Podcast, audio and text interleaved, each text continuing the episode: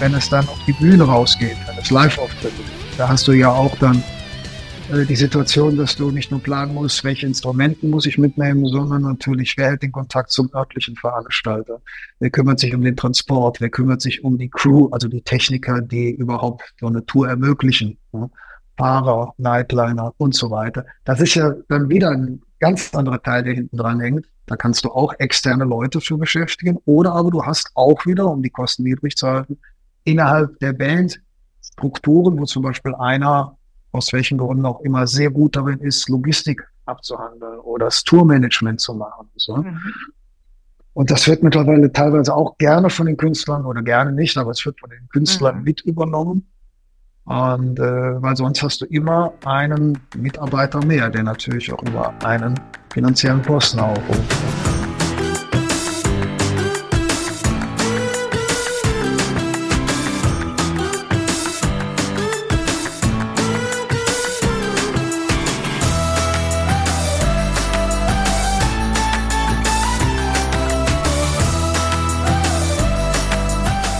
Auch gerne noch ähm, mit, mit unseren Hörern teilen möchte, ist, das haben, da haben wir zwar ja persönlich auch mal drüber gesprochen, wie kommt eigentlich ein Produkt von deiner Feder auf die Bühne? Kannst du, kannst du unseren Hörern auch einfach mal den Prozess schildern, weil ich fand es sehr außergewöhnlich. Ich hatte mir das ganz anders vorgestellt. Ja, ich schätze mal, du, du, du spielst auf die Situation an, wie überhaupt ein Song entsteht, ja, genau. wie der dann aufgenommen wird. Weil ähm, viele Zuhörer werden natürlich, weil das von außen auch gerne so dargestellt wird, das Bild vor Augen haben, es treffen sich vier oder fünf Leute in einem Raum und einer hat eine Idee, stellt die den anderen vor und dann wird gemeinsam der Song ausgearbeitet. Ja, das gibt es noch. Also ich schätze auch mal, dass so Bands wie U2 oder sowas wahrscheinlich noch genau so arbeiten. Mhm. Aber äh, das Problem ist äh, heutzutage, dass äh, auch in der Musikbranche oder vor allem in der Musikbranche der Rotstift immer mehr angesetzt wird. Und der Punkt ist, wenn man, früher hat es ja meistens mit Schulfreunden oder so Musik gemacht, man kam alle aus der gleichen Stadt, man hat sich abends dann im Proberaum getroffen. Wenn du natürlich mit erwachsenen Musiker oder Musikerinnen äh, Musik machst, dann ziehen die meistens irgendwo anders hin, beziehungsweise die kommen auch aus anderen Städten. Ja? Also bei der Band Gravedigger hatten wir es zum Beispiel so, dass wir tatsächlich aus, äh, kamen vier Leute aus drei verschiedenen Städten über ganz Deutschland verteilt. Das heißt, wenn man dieses Prinzip hätte machen wollen, dann hätten erstmal zwei mindestens eine Anreise durch die ganze Republik mhm. antreten müssen. Und wenn man das dann mehrere Tage hintereinander macht, dann entsprechend Übernachtungsmal und so weiter. Das sind jetzt alles keine großen Kosten, die da auflaufen, aber es ist logistisch schon etwas aufwendig. Deshalb ist es heute meistens so, dass der Songwriter, der, oder sagen wir mal, derjenige, der die Grundidee hat, die äh, Strukturen, die ihm eingefallen sind, also sagen wir, wenn uns jetzt von der Gitarre kommt, hat man wahrscheinlich irgendeine Gitarrenfigur, sogenanntes Gitarrenriff oder so, was vielleicht eine Basis darstellt. Und äh, man nimmt das Ganze auf. Du hast ja heute durch die Computertechnik, Digitaltechnik, mannigfaltige Möglichkeiten, Ideen auch mal schnell aufzunehmen und teilweise auch dann mal in so einen Kontext zu bringen, wo der andere sich vorstellen kann, ah, das ist jetzt das Intro, das ist die das ist der Chorus. Und ähm, das schickt man den Leuten dann, dass die überhaupt mal eine, also über irgendeine Plattform, dass die überhaupt mal eine Idee haben oder eine Ahnung haben, was man da meint.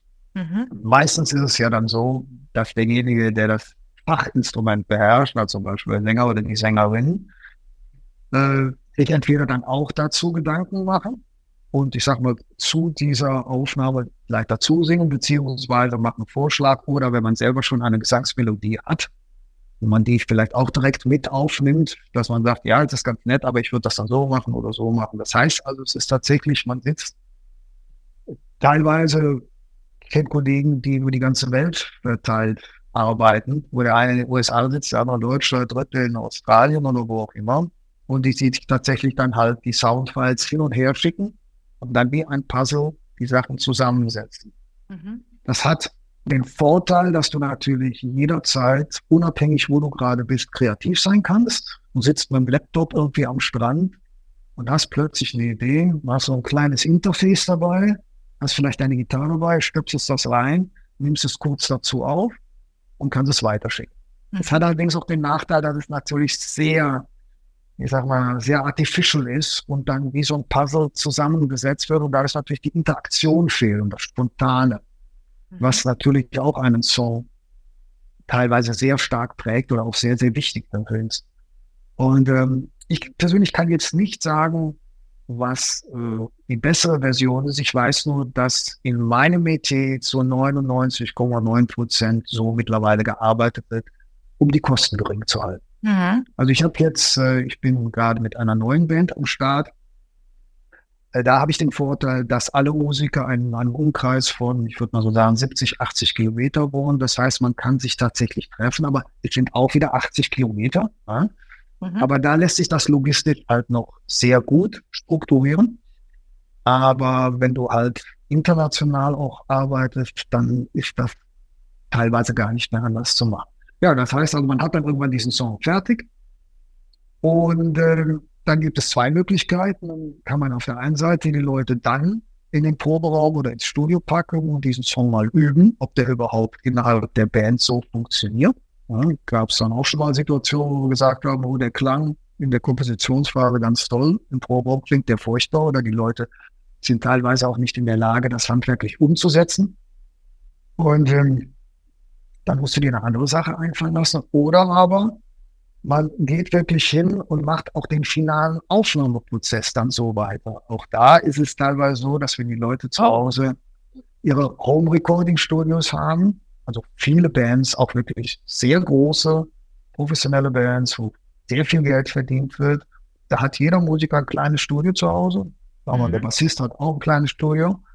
Du brauchst für Bassaufnahmen, sind halt zum Beispiel so Räume, wie die für Schlagzeugaufnahmen sehr wichtig sind, sind für Bass nicht wichtig. Da genügt ein kleines Büro mit einem guten Interface, einem guten Computer und einem guten Musiker und dann kann der seine Sachen zu Hause für sich aufnehmen und schickt sie dann an den Produzenten beziehungsweise den Tontechniker, der die Sachen zusammenfügt. Mhm. Also ich habe auch schon Produktionen gehabt, wo tatsächlich, das ist eine Extremvariante, du hast vier, fünf Leute gehabt, du hast Songs geschrieben, die Songs sind aufgenommen worden und man hat sich das allererste Mal getroffen zum Live-Auftritt. Also, ne, also wirklich, jeder hat seinen Kram vorher geübt und man hat sich im Prinzip eine Stunde bevor man auf die Bühne geht, hallo, ich bin jetzt so und so und hat dann eine Show gespielt. Das ist dann so die Extremvariante. Geht mit sehr guten Musikern, aber tatsächlich auch. Mhm. Und wann nehmt ihr das dann auf? Ähm, die Aufnahme ist dann meistens so, dass du halt, wenn du den Song geschrieben hast, hast ihn fertig, dann ist er in einer sogenannten Vorproduktion, Pre-Production. Das heißt, äh, das Schlagzeug zum Beispiel meistens noch am Computer programmiert.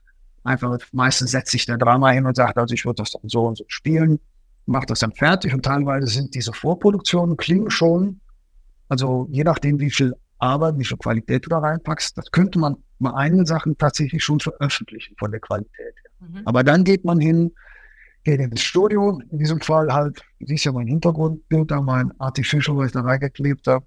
Äh, das ist zum Beispiel eine Seite von meinem Studio, wo die ganzen Gitarrenverstärker stehen. Und äh, auf der anderen Seite sind die Aufnahmeräume und da werden dann äh, die vorher als Vorproduktion eingespielten Instrumente durch die echten Aufnahmen ersetzt. Also auch da ist es so, dass wenn man dann zum Beispiel einen Bass aufnehmen möchte, dass man Vor den Vorproduktionsbass rausschmeißt, löscht und einen durch den amtlichen Bass, der dann halt in diesem Studio aufgenommen wird, ersetzt. Mhm. Und da kommt dann zum Schluss auch wieder eine fertige Produktion raus, die genau aber nach dem gleichen Prinzip erstellt wurde wie die Vorproduktion. Das klingt ja auch nach sehr viel Organisation. Da, da stellt sich mir die Frage, wie habt ihr eigentlich Führung in der Band? Gibt es da einen Boss, der alles organisiert und die Leute zusammenbringt und äh, dafür sorgt, dass da auch eine Struktur stattfindet und eine Orientierung? Oder wie, wie funktioniert ja. das? Ja, das ist, das kommt drauf an, äh, wie du jetzt, äh, ich sag mal, die Aufgaben innerhalb der Band verteilst. Ich habe ja auch deinen letzten Podcast gehört, da war das ja unter anderem auch, ich glaube, einer der zehn Punkte, die du erzählt hast, fand ich auch sehr interessant. Und äh, es ist auch bei uns so, also jeder hat natürlich die Verantwortung für sein Instrument. Mhm. Das heißt also, äh, dass man natürlich sich darum kümmern muss, dass man sein Instrument und seinen Part perfekt beherrscht in diesem Augenblick. Ähm, äh, es ist allerdings dann auch so, dass du meistens einen hast, ein oder zwei, die halt den Produzenten geben, der in dieser Fall, in dem Fall jetzt gar nicht mal das Technische, also nach dem Motto, welchen Regler musst du am Mischpult wie drehen, um welchen Sound zu haben, sondern nach dem Motto, wie soll der Song zum Schluss klingen? Was brauchen wir hier? Was brauchen wir da? Was brauchen wir dort? welchen Sound soll das Schlagzeug haben oder sonstige Sachen. Und äh, diese Leute kümmern sich dann meistens, in diesem Fall ist auch meine Aufgabe, kümmern sich halt auch darum, wie das zum Schluss klingt und was noch aufgenommen werden muss, was vielleicht noch fehlt und was vielleicht noch nicht ganz so gut ist. Also du brauchst dann wirklich eine komplette, das sind ja teilweise bis zu weit über 100 Spuren, die da verwaltet werden wollen. Mhm. Die musst du zusammenführen, du musst genau wissen, was wo ist und was wie klingen muss. Und äh, da brauchst du halt sehr viel Struktur, das stimmt. Das ist die Aufgabe des Produzenten. Das kann ein externer sein, das kann aber auch einer der Musiker sein, der auch aktiv im Songwriting oder im Spielprozess dort ist. Das hängt von der jeweiligen Struktur der Band. Und wer bringt die Leute zusammen? Wer fängt die auch ein, wenn mal einer vielleicht ähm, nicht so gut drauf ist? Wer bringt das Team zusammen? Wer, wer sorgt wirklich für diesen ich sag mal, Teamzusammenhalt, für, für einen guten Team-Spirit. Wer ist das? Wer, wer springt ein, wenn es mal ein Problem gibt? Wer kümmert sich darum? Auch das ist die Aufgabe des Produzenten, okay. weil der Produzenten, der Produzent, der Produzent oder die Produzentin halten auch den Kontakt zur Plattenfirma. Das heißt also, die sind meistens auch diejenigen, die in Absprache mit der Verwertungsgesellschaft, also die Plattenfirma, äh, sagen, okay, pass auf, wir stellen uns das so und so vor, wir hätten gern das und das. Und der ist so ein Mittler. Auf der einen Seite hast du die, ich sag mal, diesen wirren Haufen Musiker. Der anderen Seite du die Plattenfirma, die zwar auch künstlerisch unterwegs ist, aber in erster Linie natürlich Excel-Tabellen und Zahlen sieht. Und du musst so den Mittler zwischen diesen beiden Welten bringen. Mhm. Was niemals gelingt. Es gelingt nie. Es geht nur darum, wie klein ist der Schaden, der dann letztendlich mal rauskommt. Okay. Weil du kriegst diese Sachen äh, es ist einfach zu diametral, die Herangehensweise, was aber auch in der Natur der Sache liegt. Mhm. Und ähm, das heißt, der Produzent ist letztendlich der, der auch das letzte Wort hat, der allerdings auch dann die Haue bekommt, wenn etwas nicht so funktioniert, wie es im Vorfeld angelegt war. Mhm. Muss ich halt dann, die, also im Prinzip, äh, ich will nicht sagen, der Chef weil äh, wenn du halt eine Firma hast, wo jemand der Chef ist, dann ist der Chef ja auch meistens derjenige, der die Arbeitnehmer bezahlt und sich um so Sachen kümmert. Das ist beim Produzenten nicht ganz so, weil der ist, hat auch ein, nur eine Funktion. Er ist nicht automatisch derjenige, der die anderen Künstler bezahlt. Das kann auch sein, muss aber nicht unbedingt der Fall sein. Es ist also eine sehr komplexe Struktur in diesem ganzen Musikbusiness. Aber letztendlich laufen bei denen die Fäden zusammen. Und bei mir gibt es halt den Vorteil, wenn ich der Produzent bin, dann habe ich auch die Möglichkeit, mit meinem Tonstudio die entsprechenden Aufnahmen professionell zu erstellen, was ja teilweise auch nicht der Fall ist. Da hast du dann eine Band oder hast einen Produzenten, aber die haben kein Tonstudio. Die mieten dann mhm. ein mhm. Tonstudio irgendwo in Deutschland, auf der Welt oder so an, wo du dann wieder einen Tontechniker mit drin hast, der die ganzen technischen Sachen macht, mhm. der natürlich dann auch wieder in den Produktionsprozess mit eingebunden ist. Mhm. Also ist so eine Art wie, wie Projektmanagement. Ne? Es gibt einen, einen Projektleiter und ja. es gibt entsprechende Projektmitarbeiter und das kann permanent wechseln und äh, einer trägt ja. dann die Verantwortung für das komplette Team. Ne? Ganz genau. Also so, so könnte man es sagen. Und die Strukturen sind halt sehr vielfältig, zumal es ja dann auch äh, teilweise Multifunktionen gibt. Ja, also jemand, der zum Beispiel dann innerhalb der Band, ich nehme jetzt mal wieder den Bassisten, äh, der hat vielleicht zum Beispiel auch die ganze Logistik unter sich, wenn es dann auf die Bühne rausgeht, wenn es Live-Auftritte gibt. Da hast du ja auch dann äh, die Situation, dass du nicht nur planen musst, welche Instrumenten muss ich mitnehmen, sondern natürlich, wer hält den Kontakt zum örtlichen Veranstalter? Wer kümmert sich um den Transport? Wer kümmert sich um die Crew, also die Techniker, die überhaupt so eine Tour ermöglichen? Ne? Fahrer, Nightliner und so weiter. Das ist ja dann wieder ein ganz anderer Teil, der hinten dran hängt. Da kannst du auch externe Leute für beschäftigen. Oder aber du hast auch wieder, um die Kosten niedrig zu halten, innerhalb der Band Strukturen, wo zum Beispiel einer, aus welchen Gründen auch immer, sehr gut darin ist, Logistik abzuhandeln oder das Tourmanagement zu machen. So. Mhm. Und das wird mittlerweile teilweise auch gerne von den Künstlern oder gerne nicht, aber es wird von den Künstlern mhm. mit übernommen. Und äh, weil sonst hast du immer einen Mitarbeiter mehr, der natürlich auch über einen finanziellen Posten aufruft. Ne? Mhm. Interessant. Ja, Axel, ich könnte noch stundenlang mit dir weitersprechen, aber ich denke, wir kommen langsam mal zu Ende. Ähm, ja. ja. der letzte Moment galt immer meinem Gast und äh, ich möchte dich doch bitten, unseren Zuschauern, unseren Zuhörern mal etwas mit auf den Weg zu geben. Äh, mit auf den Weg. Ich sag's mal so. Die Situation für Musik ist schwieriger denn je. Man könnte fast sogar sagen, aussichtslos, weil äh, ich will jetzt hier nicht wieder, äh, ich sag mal, alles schwarz malen, aber die Musik hatte, hat jetzt mit in Form der KI einen Konkurrenten am Start, den es so in der ganzen Musikgeschichte noch nie gab. Es gab immer technische Entwicklungen, die halt frühere Sachen abgelöst haben. Und ähm, da werden auch die Leute, die in den 60ern groß geworden sind, werden mit Sicherheit sagen, was ist denn das alles für ein Mist in den 80ern und die 80er sagen, was ist das für eine Tausendern und so.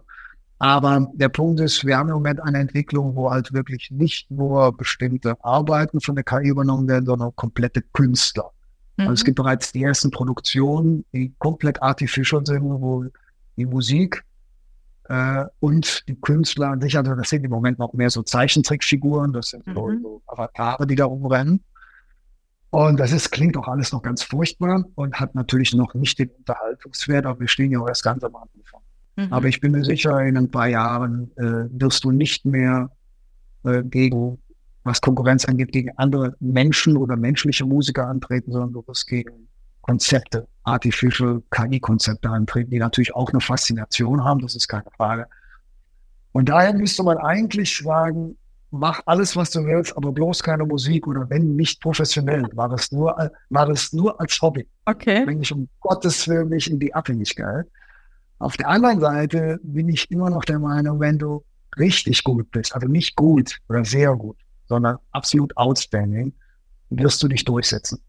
Mhm. Weil die, die Kombination aus handwerklichem Können, Ausstrahlung und dass die Leute bereit sind, Geld auszugeben, um dich zu hören oder zu sehen, wird immer da sein. Aber es wird immer, immer weniger werden.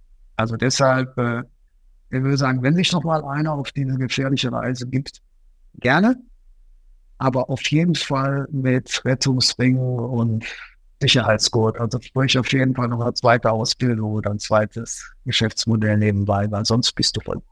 Mhm. Ich, ich finde immer, die Menschen wollen Menschen sehen. Also wenn ich einen Song höre oder eine Band höre, will ich auch die Menschen sehen. Ich will auf ein Konzert gehen. Und ja. das ist auch etwas, was die KI nicht liefert. Ne? Also ich will Doch ja jemanden zum Anfassen haben. Ja, ja da gebe ich dir recht. Allerdings, äh, ich würde tatsächlich sagen, jetzt natürlich ist das lächerlich. Das ist auch wahrscheinlich noch in vier, fünf Jahren lächerlich. Mhm. Aber in zehn Jahren oder sogar in 20 Jahren wird die Qualität so gut sein, dass du es auch nicht unterscheiden kannst. Und wenn du ja, es gibt ja zum Beispiel diese ABBA-Halle, die hast du ja wahrscheinlich auch gesehen in UK, wo die halt, äh, ja, nur mal so als Beispiel, ja, klar, da werden die, ich selber war nicht da, ich habe nur auf YouTube Ausschnitte gesehen, das ist schon beeindruckend. Das heißt, die Musiker sind immer jung, mhm. aber die können alles, das, was sie gemacht haben, noch machen. In ein paar Jahren sind die Projektoren so gut, dass du es nicht mehr unterscheiden kannst. Aber das Beste ist ja, Björn und Benny sitzen dann mit 80 oder 90 hinten und schreiben neue ABBA-Songs, die von 20-jährigen ABBA-Darstellern gemacht werden. Das heißt, die Band kann nicht mehr sterben. Selbst wenn die tot sind, kann man theoretisch das Trademark ABBA weiterverkaufen und talentierte Produzenten oder Komponisten schreiben weiter ABBA-Songs und die werden immer von den 20-jährigen Avataren vorgetragen. Und äh, das ist halt so ein Punkt, was man auch nicht vergessen darf, irgendwie im normalen Leben, analogen Leben sterben die Leute irgendwann und dann sind die Musiker weg. So können die ewig weiterleben. Hm, krass. Axel, vielen Dank für den Einblick, den du uns in die Musikbranche gegeben hast. Du hast erzählt, wie du zur Musik gekommen bist, wie Führung existiert oder wie Führung funktioniert, wie er so ein Projekt angeht und du hast uns ein paar ja, tolle Insider-Informationen gegeben. Herzlichen Dank dafür und äh, ich wünsche dir weiterhin ganz viel Erfolg. Ich habe zu danken, Gena. Hat sehr viel Spaß gemacht.